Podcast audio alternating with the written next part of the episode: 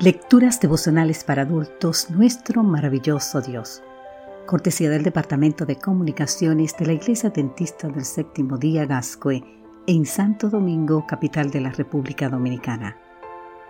En la voz de Sarat Arias. Hoy, 16 de diciembre, gracias por los Elías y también por los Eliseos.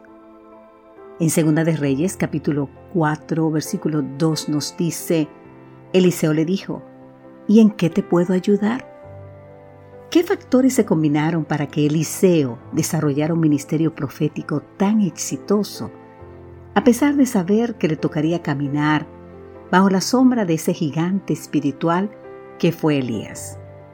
Lo primero y más obvio que se puede decir de estos dos héroes de la fe es que el ministerio profético de uno fue radicalmente diferente al del otro. Elías denuncia con fuerza el pecado de los reyes y la idolatría del pueblo. Confronta a los falsos profetas, resucita muertos y hace descender fuego del cielo. Y así como de repente apareció en el escenario de los hechos, en un abrir y cerrar de ojos desapareció en un carro de fuego. Es cierto que Eliseo, con el poder de Dios, también realizó señales poderosas, pero su ministerio fue más bien tranquilo. Consistió básicamente en servir a los pobres y a los necesitados, multiplicar el aceite de la viuda, resucitar al hijo de la tsunamita, curar la lepra de Naamán, traer a la superficie el hacha que accidentalmente se había hundido. Y bueno, si quisiéramos resumir su ministerio en pocas palabras, sería, ¿en qué te puedo ayudar?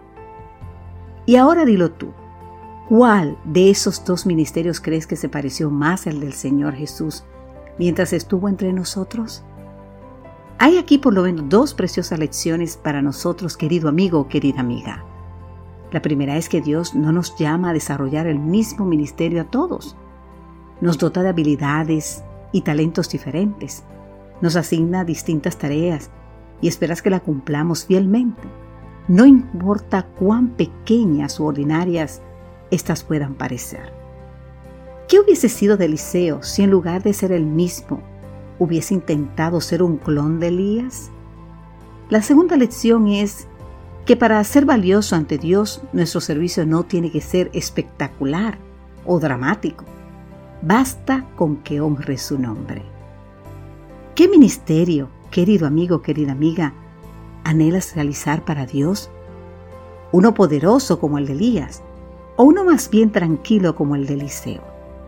Esta es mi propuesta, que cualquiera sea la obra que Dios te dé, la realices con gozo y para su gloria. Padre Celestial, gracias por los que como Elías y Eliseo sirven entre nosotros hoy. Al igual que ellos, yo también quiero servirte con lo mejor de mis talentos. No hay mayor privilegio, mayor gloria, Señor Amém.